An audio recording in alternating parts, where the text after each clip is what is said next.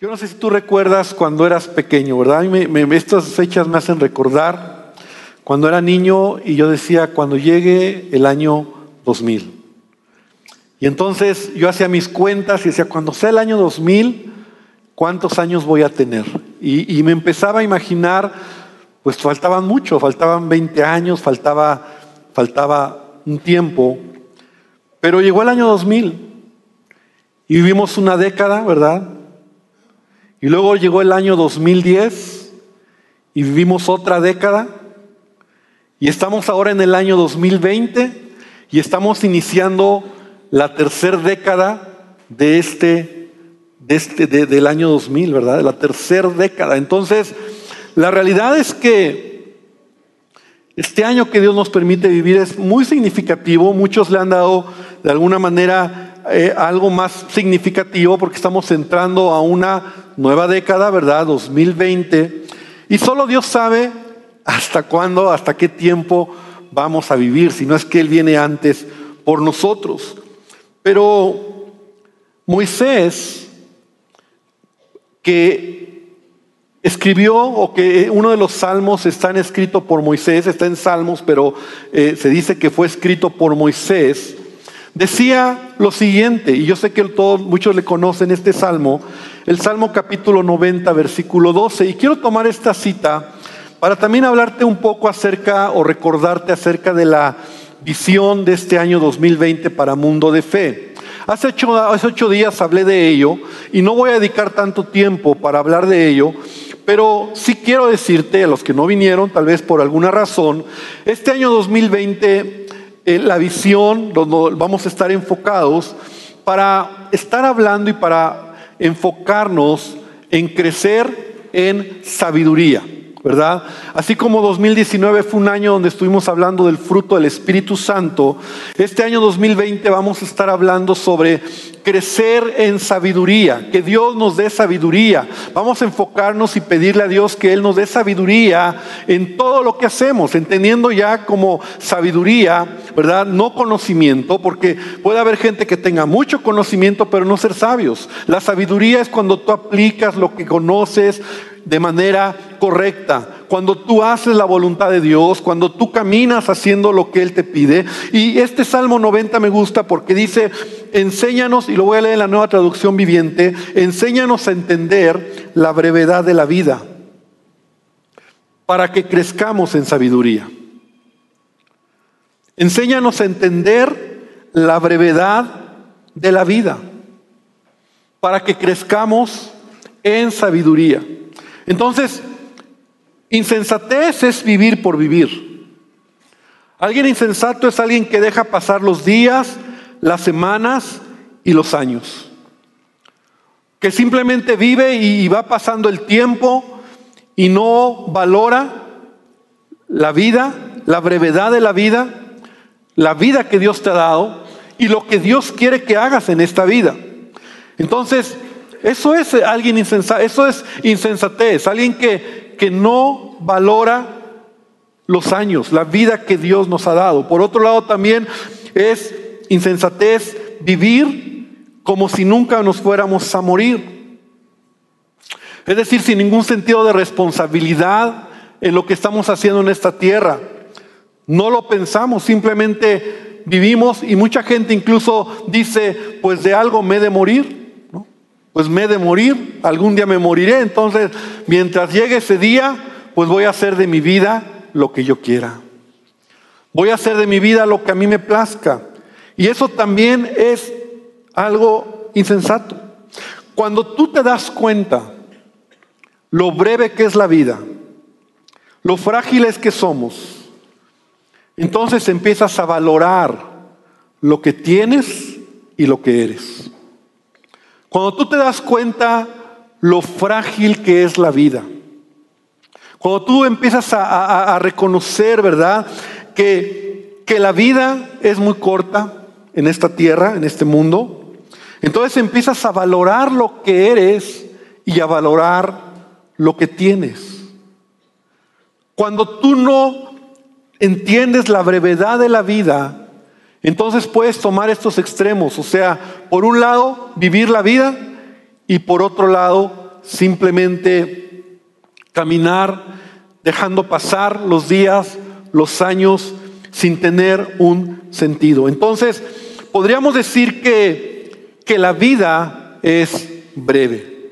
Yo no sé si es porque me estoy haciendo viejo, ¿verdad? Pero así lo veo cada vez o cada año que pasa. La vida es breve. La vida es breve. Y es lo que me dice este pasaje. Enséñame a entender la brevedad de la vida. La vida es breve. Repite conmigo, la vida es breve. Si tienes a alguien cerca de ti, voltea y dile, la vida es breve. Yo sé que jóvenes, a veces uno dice, bueno, todavía me falta mucho, ¿no? Pero la vida es corta. La vida es muy corta. Entonces, sabiduría, como, como vemos aquí, es cuando tú entiendes el valor de la vida. Cuando tú entiendes que la vida es tan breve que debes de poner en acción o hacer cosas que realmente valgan la pena. Cosas que realmente eh, en tu vida, en, en el tiempo que Dios nos permite caminar, ¿verdad? Podamos realmente hacer lo que Él desea. ¿Recuerdas esa, esa parábola la parábola de los talentos, todos la conocemos, la, hemos escuchado, ¿verdad? En donde este, este amo llega y le da a un siervo cinco talentos, a otro le da tres talentos, a otro le da un talento, y entonces se va lejos y después del tiempo regresa y les pide cuentas. Les pide cuentas de lo que les entregó. Les pide cuentas de lo que hicieron con lo que puso en sus manos. Y yo creo que eso es la vida. La vida que Dios nos ha dado es talentos que ha puesto en tu en ti. Talentos que Él nos ha dado. ¿Para qué? Para que lo trabajemos, para que lo multipliquemos. De tal manera que la realidad es que aunque a veces no lo notemos, escúchame bien, iglesia, aunque a veces no lo notemos, lo que Dios nos ha dado, cada año o cada temporada. Ah, lo puedo decir año porque a lo mejor siempre es una buena manera de mirar así como introspectivamente el año que ha pasado, el año que empieza, pero todo lo que Dios nos ha dado, los talentos que te ha dado, la vida que te ha dado, cada año, cierto tiempo, aumenta o disminuye en tu vida. O sea, lo que tú tienes, lo que Él ha puesto en tus manos, aunque no lo veas o aunque no lo creas, y yo espero que hoy lo veas, porque si lo ves, entonces te darás cuenta lo breve que es la vida como para seguir perdiendo el tiempo. Aunque tú no lo veas, lo que tienes cada año aumenta o disminuye. Es decir, cada año te fortaleces o te debilitas. Así es la vida. Cada año estás en una mejor condición o en una peor condición. No es coincidencia. No es que a ti te tocó ser el arrocito negro, ¿verdad? O a ti te va mal. No. Cada año, cada cierta temporada, Tú tienes que ir reconociendo que estás en una mejor condición o en una peor condición. ¿Te haces más sabio o más insensato? Porque toda la vida, toda la vida, lo que Él nos ha dado, los talentos que te ha dado, la, la vida que te ha dado, la estás trabajando o no lo estás haciendo. Mira, eh, en, este, en esta parábola de los talentos que está en Mateo 25, quiero leer solamente el versículo 29 que es el reclamo o es... Eh, eh, no es el reclamo, sino ya es lo que le dice el amo al siervo que no multiplicó el talento, que dice que guardó el talento. Entonces dice, a los que lo usan bien, a los que, a los que usan bien lo que se les da, se les dará aún más y tendrán en abundancia. Pero a los que no hacen nada, se les quitará aún lo poco que tienen. Y en esta versión, que es la nueva traducción viviente, me, me gustó como lo dice. Porque eso es la vida. Y esos son los talentos que a todos Dios nos ha dado. A los que usan bien lo que se les da, se les dará más aún. Y tendrán en abundancia. Pero dice, a los que no hacen nada, se les quitará aún lo poco que tienen. Entonces escúchame bien, cada año tú y yo estamos mejor o estamos peor. Cada año está mejor tu matrimonio o está peor. O tienes más o se te quita lo que tienes. La relación con tus hijos ha mejorado o ha empeorado. Ya dejaste ese vicio, ¿verdad? A lo mejor que, que tenías. ¿Eres, ¿Eres más libre de ese vicio? ¿O sientes que estás más esclavizado a ese vicio? Porque cada año la vida se trata de darle valor y de entender que cada año me va mejor, los talentos que tengo los estoy multiplicando o los estoy guardando o no estoy haciendo nada. Aquí el tema no es si tienes cinco, tres o un talento. Aquí el tema no es cuántos talentos tienes. Aquí el tema es qué has hecho con lo que Dios te ha dado. ¿Y cómo lo sabes? Todos nos damos cuenta. ¿Me ha ido mejor o estoy peor? Es que cada año me va peor, entonces algo está pasando en tu vida. Porque tu servicio a Dios, por ejemplo, es más intenso, con nuevos proyectos, con nuevos planes, con metas, o ya no sirves a Dios. Cada año es mejor o es peor. ¿Has crecido espiritualmente? Y esas son preguntas que, que, he puesto para que cada uno de nosotros reflexionemos. Estas preguntas yo me las hice anoche. Y yo acabé orando y diciéndole, Dios, híjole, creo que no he entendido o he desaprovechado tiempo de mi vida. ¿Has crecido espiritualmente o te sientes estancado? Porque así es, o sea, en tu vida vas madurando, vas creciendo o te sientes estancado, te sientes frenado. Tu relación con Dios es más fuerte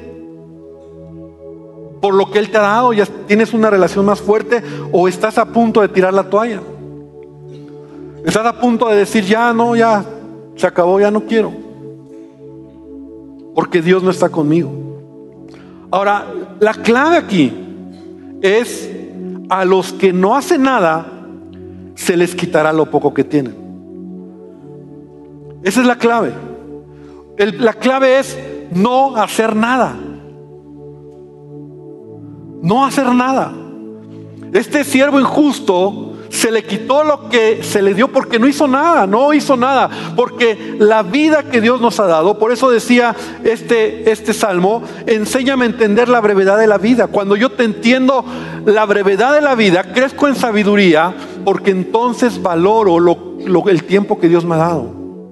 Valoro la vida que tengo. No puedo seguir desperdiciando mi tiempo, mis horas, en cosas que no estoy haciendo nada.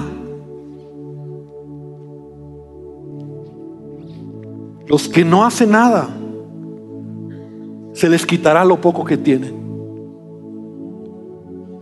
Porque lo he dicho muchas veces, tener un matrimonio exitoso requiere trabajo. Tener una vida espiritual requiere trabajo.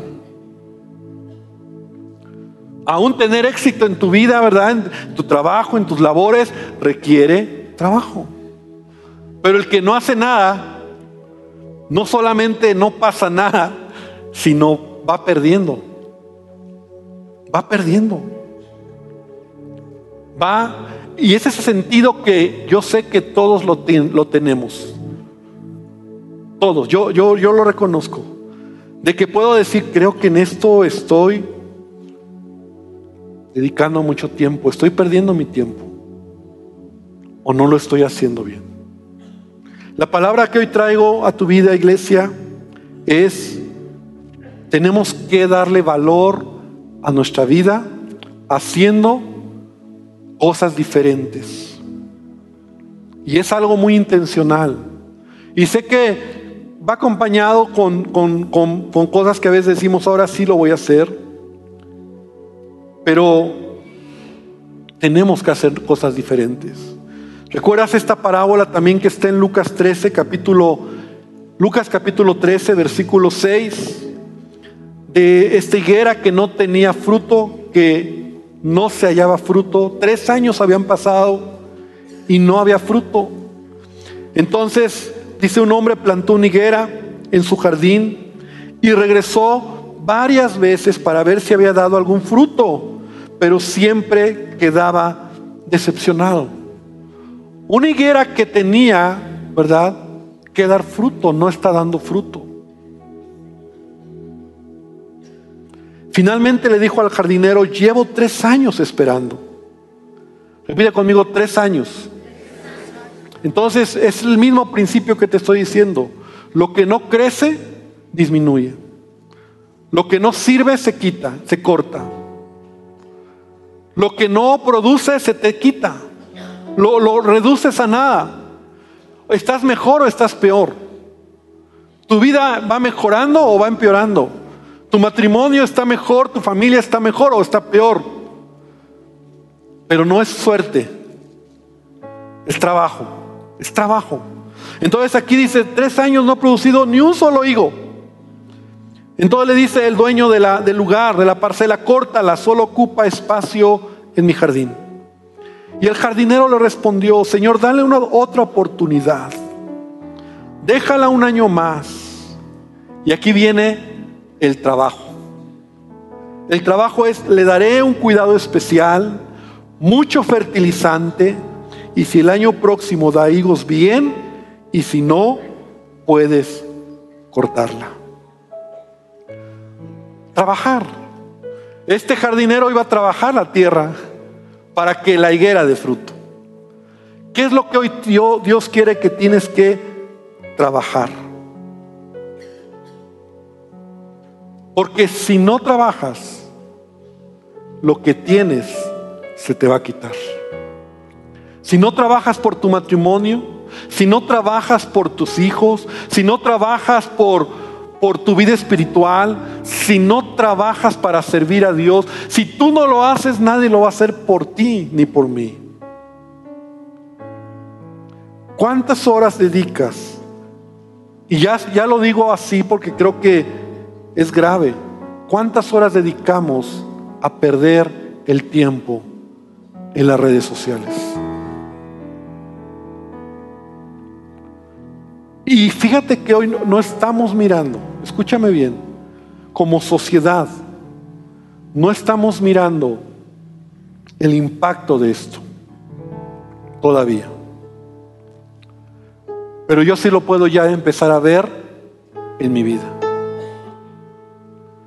Y entonces termino un año en donde yo digo, no me gusta esto. Porque todo aumenta o disminuye.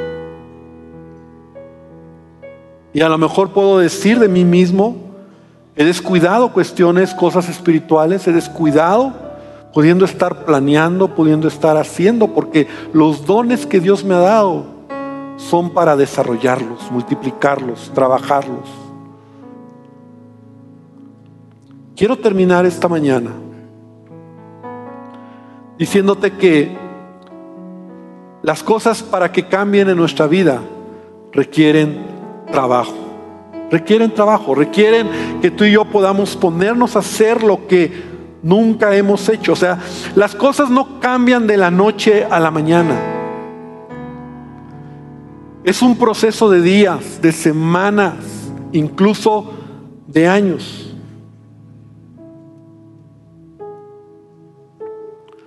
O sea, a nadie le va bien de la noche a la mañana. A nadie le va mal de la noche a la mañana. Ay, es solo los que sacan la lotería, ¿verdad? Pero es uno en un millón. Y bueno, solo dinero. Pero nadie en la vida le va bien de la noche a la mañana. Es un proceso de tiempo. Hay que trabajar. Hay que trabajar. Hay que esforzarnos. Hay que hacer cosas. Pero también a nadie le va mal de la noche a la mañana. Fue porque pasaron días, semanas, meses, años que fuiste descuidando algo y que entonces lo que se te dio se te quita. Se te quita. Porque no cuidaste tu familia, porque no cuidaste tu casa, porque no cuidaste tu trabajo, porque no cuidaste tu servicio, porque no cuidaste lo que se te ha dado. Entonces, ¿qué hay que hacer? Cosas diferentes.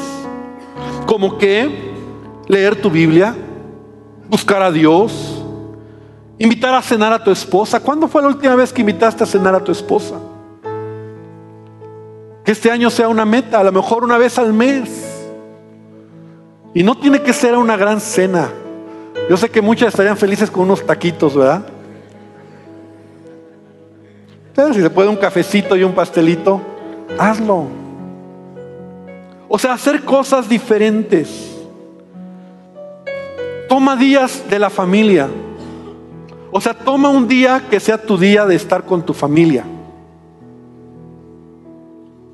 Hay muchos aquí que trabajan tanto que ya se olvidaron que, que tienen un talento o, un, o algo que Dios les va a demandar que se llama hijos, familia, esposa.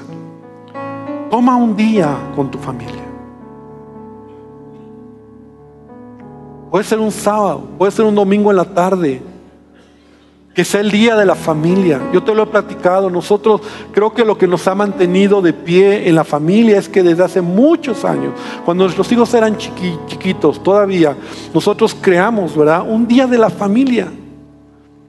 Para nosotros era el martes, porque es el día que no trabajamos en la iglesia.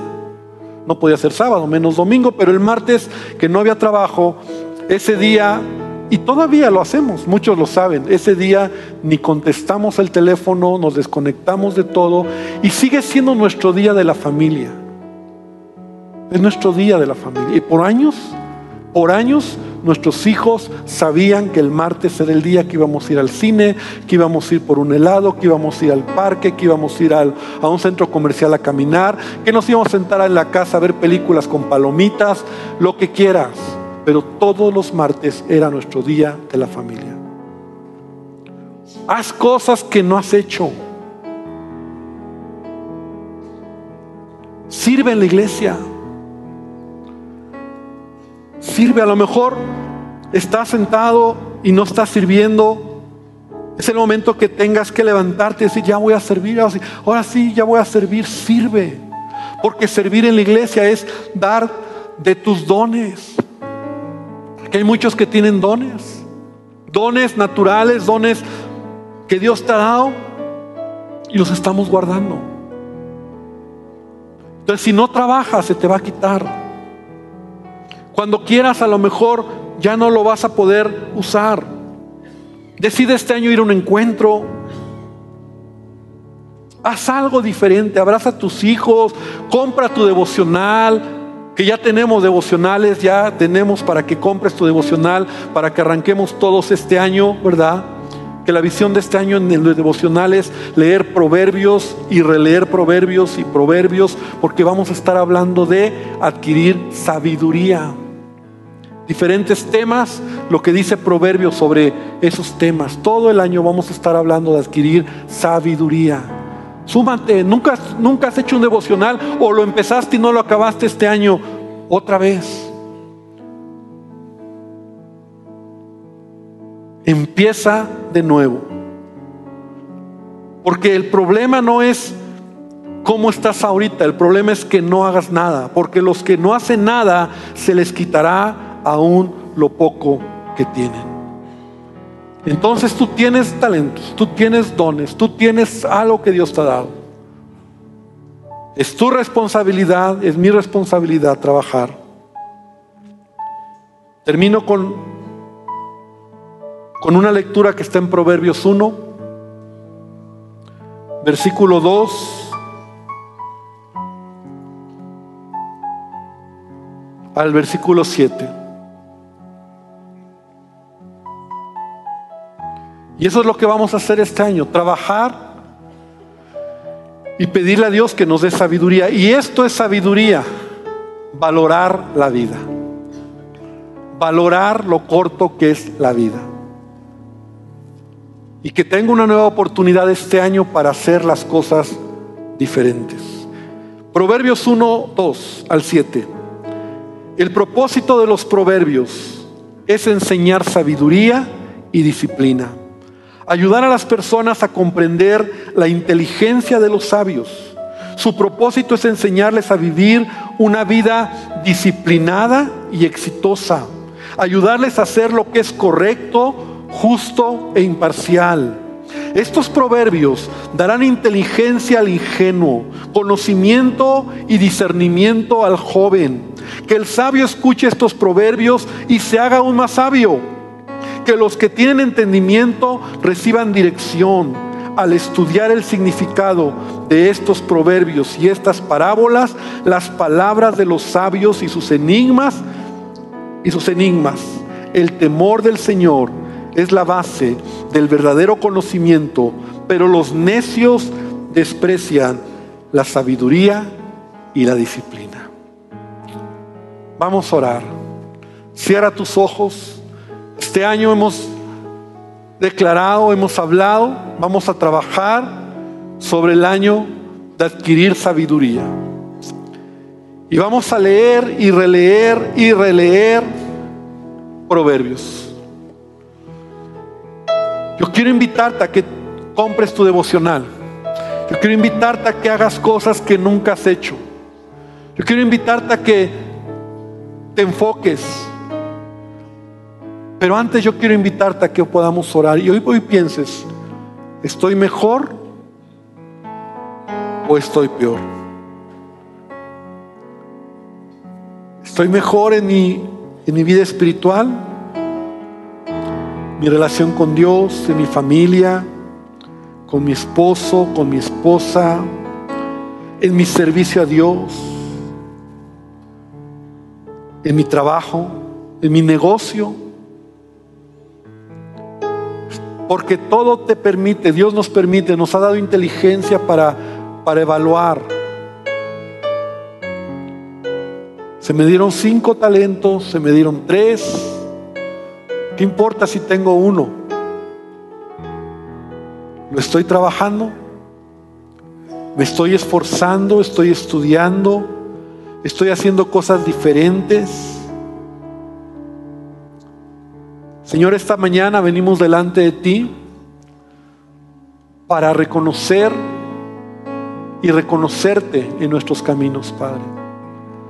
Gracias por lo que a mí has hablado en esta palabra por lo que a mí has puesto una clara dirección de lo que no he trabajado, de lo que he estado guardando, porque los talentos que me has dado, los dones que has puesto en mi vida, Señor, tú esperas que yo los desarrolle.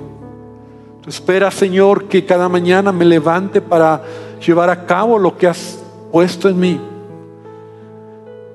Yo quiero trabajar. Tal vez lleva un año sin trabajarlo. Tal vez llevan dos o tres años sin trabajarlo. Padre, no quiero que llegue el día donde me pidas cuentas de todo y, y oiga estas palabras. Que será quitado lo, lo que se te dio. Señor, que pueda hacer lo que tú me pides. Y te pido que esta mañana tu iglesia pueda llevar esta palabra en su corazón, que tomemos decisiones, no esas decisiones que, que solamente son de propósitos de, de año nuevo, sino en verdad hacer cosas diferentes. En la familia, en la escuela, en el negocio, en, el trabajo, en la iglesia, en mi vida personal, en mi relación contigo, en mi lectura de la Biblia, en mi tiempo de oración. Señor, en tantas cosas que me has dado y que tú esperas que yo lo ponga a trabajar. Bendice a tu iglesia y gracias una vez más, Señor, por este domingo, por esta reunión, el último domingo de este año. Y estamos listos, Señor, para entrar en nuestra nueva década, en este nuevo año, hasta el tiempo que tú nos des la vida o vengas por tu iglesia. Queremos decirte, aquí estamos, Señor. Aquí estamos y queremos poner a trabajar lo que hemos estado guardando, Padre. En el nombre de Jesús, amén y amén, Señor. Dale un fuerte aplauso a nuestro Dios.